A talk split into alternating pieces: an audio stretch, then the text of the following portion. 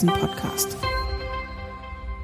Hallo meine Damen und Herren, ich begrüße Sie zu einer neuen Folge des Commerzbank Devisen Podcast. Mein Name ist Ulrich Leuchtmann, ich leite das FX Research bei der Commerzbank und bei mir ist mein Kollege Carsten Fritsch. Er ist Rohstoffanalyst und kümmert sich bei der Rohstoffanalyse um den Energiesektor. Hallo Carsten. Hallo Uli.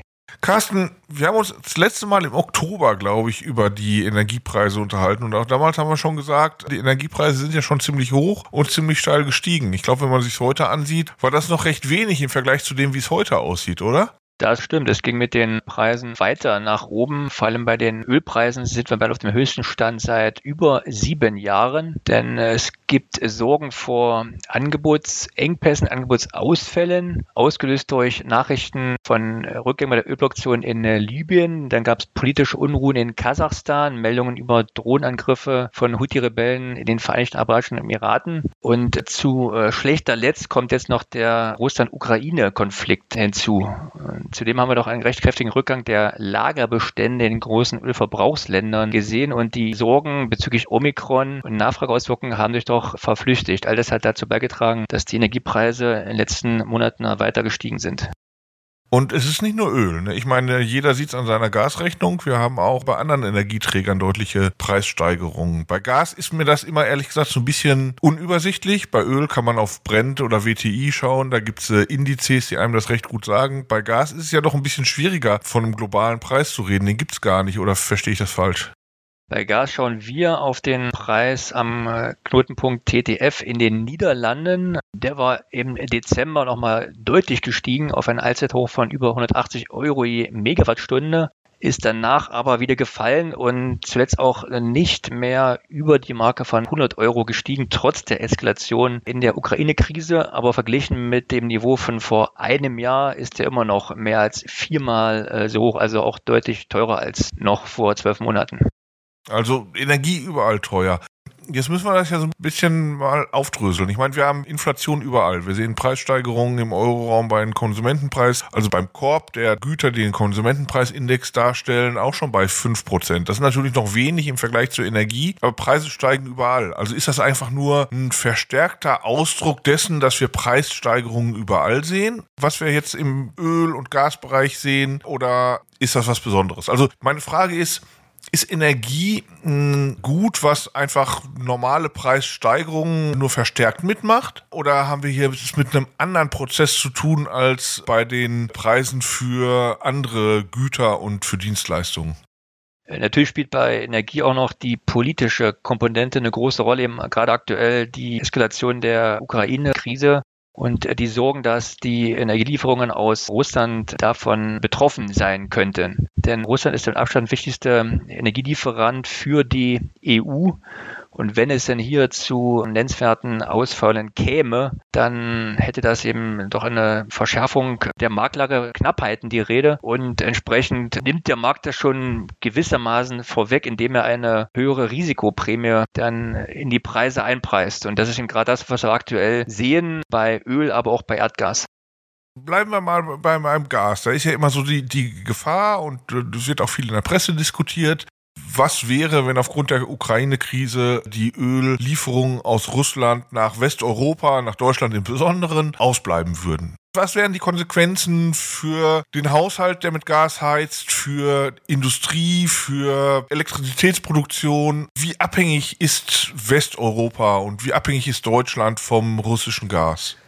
Also wenn man sich die Zahlen von 2020 anschaut, dann deckte die EU 80 Prozent ihres Erdgasbedarfs durch Importe und äh, davon stellte Russland knapp 50 Prozent, also fast 40 Prozent des europäischen Erdgasbedarfes kommt aus Russland. Und in Deutschland sind die Zahlen sogar noch etwas höher, also 90 Prozent Importabhängigkeit und äh, ca. 55 Prozent aus äh, Russland. Also wenn es hier zu nennenswerten Lieferausfällen käme, dann hätte es natürlich dann unmittelbare Auswirkungen auf die Versorgungssicherheit, zumal die Erdgasvorräte ohnehin schon deutlich niedriger sind, als das für diese Jahreszeit üblich ist und das durch andere Lieferanten zeitnah und vor allem vollständig auszugleichen dürfte sehr schwierig werden. Ein Teil kann man sicherlich durch Flüssiggas, LNG ausgleichen aus den USA, aber die sind auch schon gut ausgebucht durch Verträge mit asiatischen Abnehmern und das heißt, hier müsste die EU dennoch deutlich mehr bereit sein zu zahlen, um diese asiatischen Abnehmer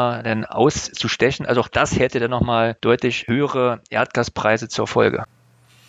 Und ginge das denn technisch? Also haben wir die Kapazitäten, so viel mehr an Flüssiggas zu importieren nach Westeuropa, um solche doch recht deutlichen Ausfälle an russischem Gas im Worst Case auszugleichen? Also laut Berechnung unserer Volkswirte könnte man äh, rund die Hälfte des europäischen Erdgasbedarfs durch Flüssiggaslieferungen decken, aber eben äh, nur die Hälfte. Allein das hätte schon äh, die Folge, dass es zu Versorgungsengpässen käme und auch zu deutlichen Preissteigerungen.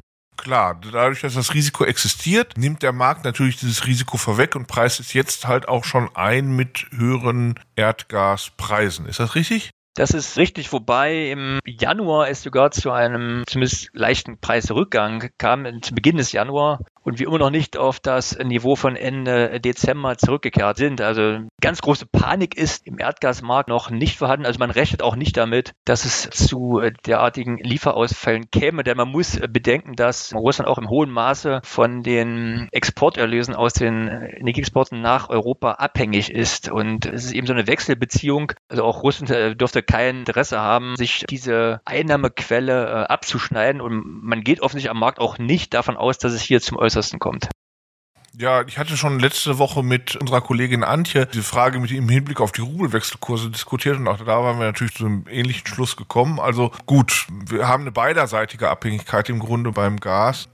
Beim Öl scheint mir diese ganze Sache aber ein bisschen komplizierter zu sein. Ne? Denn natürlich, Russland ist auch ein großer Ölexporteur, aber ja nicht der einzige. Also ist die Abhängigkeit zumindest Westeuropas ja nicht so linear von Russland gegeben. Und dennoch, wir haben ja auch, wie du schon gesagt hast, hohe Ölpreise, wie wir sie zuletzt 2014 gesehen haben. Also von daher, das ist natürlich jetzt auch wieder ein Punkt, wo man sagen muss, auch da mehr als diese allgemeine Inflationsgeschichte, die wir bei allen Preisen haben. Du hattest es schon angesprochen, so ein bisschen, dass es auch da beim Angebot wackelt und Fragezeichen gibt.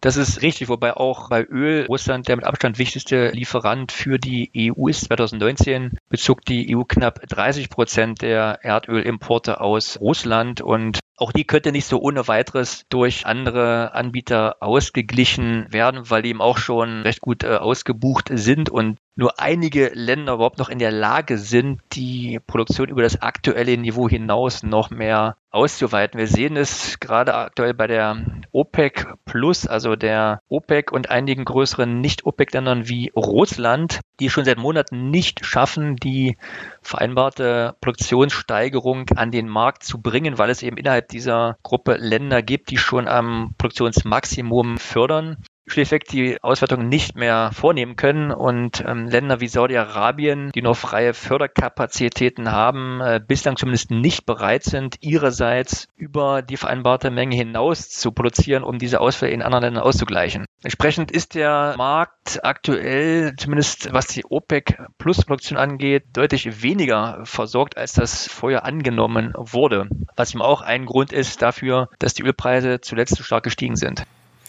Und warum will beispielsweise Saudi-Arabien bei den doch jetzt sehr attraktiven Preisniveaus nicht die Produktion ausdehnen? Man könnte doch meinen, naiv wie ich bin als Nicht-Rohstoffexperte, naja, bei dem hohen Preis lohnt es sich auf jeden Fall, die äh, Produktion auszuweiten und müsste doch eigentlich Anbieter auf den Markt locken. Und wenn die Saudis noch können, warum produzieren sie denn nicht mehr? Das ist eine gute Frage. Also ein Grund könnte sein, dass man natürlich aktuell mit den höheren Preisen ganz gut leben kann. Äh, man streicht da schöne Windfall Profits ein. Anderer Grund ist, wenn man äh, jetzt einseitig mehr produziert als im Abkommen vereinbart, dann wäre das ja quasi eine nachträgliche Abänderung äh, dieses Abkommens, müsste dann eigentlich mit den anderen Ländern abgesprochen werden und die müssten sich einverstanden zeigen. Also das kann dann ja dann nur im Rahmen eines gemeinsamen Beschlusses erfolgen. Bislang ist es dazu äh, nicht gekommen, aber der Druck dürfte natürlich zunehmen auf Saudi-Arabien und die Vereinigten Arabischen Emirate, die auch noch zu nennen sind. Wenn sich das Problem jetzt da fortsetzt mit der Abweichung der Produktionsmenge vom vereinbarten Niveau und daraufhin dann die Preise weiter steigen. Ansonsten besteht natürlich auch das Risiko, dass bei diesen hohen Preisen dann vielleicht doch irgendwann andere Produzenten, vor allem die USA, ihre Produktion stärker ausweiten, was bislang wesentlich geringeren Ausmaß der Fall war, als das bei früheren Preisanstiegen zu beobachten war. Genau das wäre eigentlich meine nächste Frage gewesen. Wir haben früher immer gesagt, die USA mit ihren Shale Oil Producern etc., die werden jetzt zum Swing Producer, also zu demjenigen, der die schwankende Nachfrage ausgleicht. Also hätte ich eigentlich erwartet, dass die US-Produzenten schon längst aufgesprungen sind bei dem hohen Ölpreis und jetzt plötzlich wieder produzieren wie verrückt und damit den Preisanstieg gebremst hätten. Du sagst aber, die sind noch gar nicht so aktiv geworden. Ist das jetzt zu schnell gegangen? Also können die gar nicht so schnell oder wollen die aus irgendwelchen anderen Gründen nicht?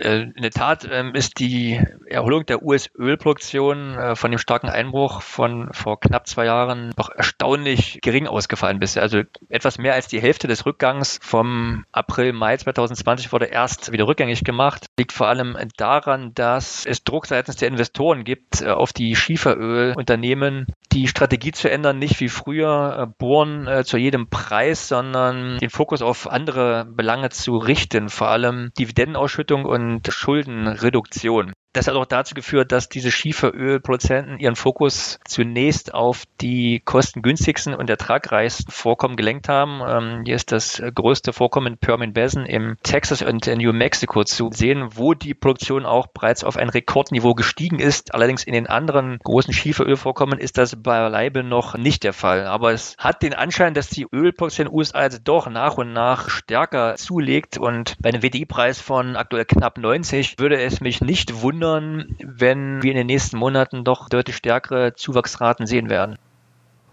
Und damit dann auch wieder einen fallenden Ölpreis oder nur keinen weiteren Anstieg mehr? Das würde für einen fallenden Ölpreis sprechen, zumal äh, laut der Schätzung der Internationalen Energieagentur und der OPEC der Ölmarkt auch jetzt für dieses Jahr nicht wirklich unterversorgt sein sollte. Die IEA sieht den Ölmarkt sogar deutlich überversorgt. Die OPEC leichten Angebotsüberschuss, auch wenn die OPEC eine höhere Ölnachfrage prognostiziert als die IEA, sehen auch die kein Angebotsdefizit. Das ist ein Großteil des aktuellen Ölpreisanstieges, ist wirklich allein der Sorge vor Angebotsausfällen und dadurch verursachten Angebotsengpässen zurückzuführen und nicht, dass es wirklich tatsächlich zu einer schon Angebotsverknappung gekommen ist. Und wenn diese Sorge dann aus dem Markt ausgepreist wird, falls sich, wie wir auch alle hoffen, der Ukraine-Konflikt dann friedlich löst, dann sollten Ölpreise auch wieder einen Teil ihrer starken Gewinne wieder abgeben. Da haben wir schon mal eine gute Nachricht. Eines muss ich aber doch noch mal nachhaken. Man hatte früher immer so die Vorstellung, naja, wenn es allzu schlimm kommt, können die USA mit ihrer strategischen Ölreserve so ein bisschen die Spikes glätten. Das hat jetzt aber auch nicht geklappt, oder? Bislang nicht wirklich. Die äh, beiden Regierungen hat ja im November angekündigt, 50 Millionen Barrel aus den strategischen Ölreserven äh, freizugeben. Das hatte dann auch, als diese Ankündigung rauskam, einen preissenkenden Effekt. Mittlerweile sollen schon etwa 40 Millionen äh, Barrel freigegeben worden sein, also etwa 80 Prozent der angekündigten Menge. Und wenn man sich jetzt den Ölpreis anschaut, der ist äh, mittlerweile sogar höher als damals vor der äh, Ankündigung. Also das Ganze wurde eben durch die erwähnten Effekte, ähm, Angebotssorgen, Ukraine-Krise überlagert. Zudem zeigen die Lagerstatistiken in den USA bislang noch nicht, dass diese Reserven auch schon wirklich freigegeben wurden. Also sind wir noch nicht wirksam geworden, aber man muss mal schon sehen, dass der Sinn oder das Ziel dieser Ankündigung allein mit einem Blick auf das Preisniveau bislang verfehlt wurde. Okay, das passt aber auch zu dem, was du vorher erklärt hast, dass es im Grunde ja vor allem die Sorge um mögliche zukünftige Angebotsengpässe ist. Das heißt also, wenn man jetzt mit Freigabe von strategischen Reserven das tatsächliche Angebot erhöht, adressiert das ja wenig die Sorgen, sondern es ist nur die akute Marktsituation, die betroffen wird und nicht die Sorgen vor der zukünftigen. Das macht Sinn. Okay, das heißt also insgesamt, wenn es in der Ukraine nicht zu einem Konflikt kommt, der das Ölangebot Russlands deutlich treffen würde, durch Sanktionen, Gegensanktionen, gegen Gegensanktionen, wir kennen diesen ganzen Kreislauf, wir haben es ja nach 2014 gesehen, dann ist deine Meinung, Ölpreis fällt wieder, Gaspreis auch, nehme ich an?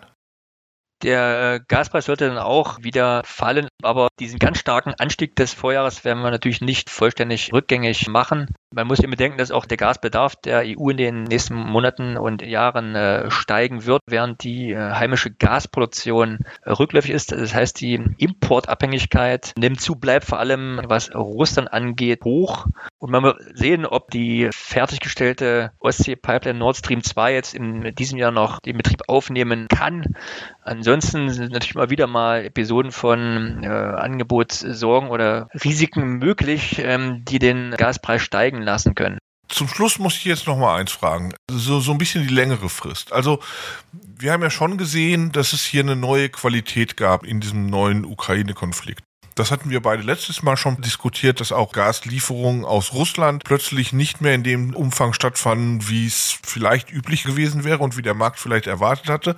Also haben wir ja schon so in Europa momentan das Gefühl, die Abhängigkeit vom russischen Gas ist etwas, was politisch nicht gewollt ist, was ökonomisch riskant ist. Wie lange würde es denn dauern, diese Abhängigkeit deutlich zu reduzieren? Also wie schnell ginge es andere Gaslieferanten aufzutun, neue Versorgungswege zu erschließen, vielleicht neue Pipelines zu bauen oder halt auch unseren Energiemix so umzustellen, dass wir weniger abhängig vom Gas sind. Also reden wir über ein paar Jahre, reden wir über Jahrzehnte?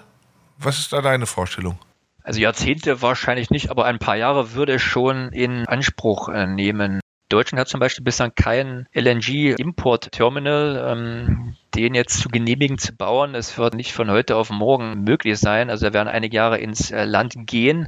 Und dann ist eben die Frage, ob es genügend Lieferanten gibt, die dann bereit sind, das äh, Flüssiggas dann nach Europa zu äh, liefern. Wie schon erwähnt, müsste man dann wahrscheinlich andere Abnehmer aus Asien dann äh, preislich überbieten, was nur bei eben deutlich höheren Preisen möglich ist, als es bislang zumindest über Pipeline-Importe von Russland möglich war. Also dieses Problem wird uns wohl noch über mehrere Jahre begleiten. Okay, Carsten. Das heißt also, wir werden in absehbarer Zeit noch viele Gesprächsthemen haben über Energie, glaube ich. Besten Dank dir erstmal dafür, dass du heute mein Gast warst. Ja, und liebe Zuhörerinnen und Zuhörer, das war unser Commerzbank Devisen Podcast für diese Woche. Nächste Woche sind wir wieder da mit einem neuen Thema. Abonnieren Sie uns gerne auf Ihrer von Ihnen bevorzugten Podcast-App und machen Sie es gut. Bis nächste Woche.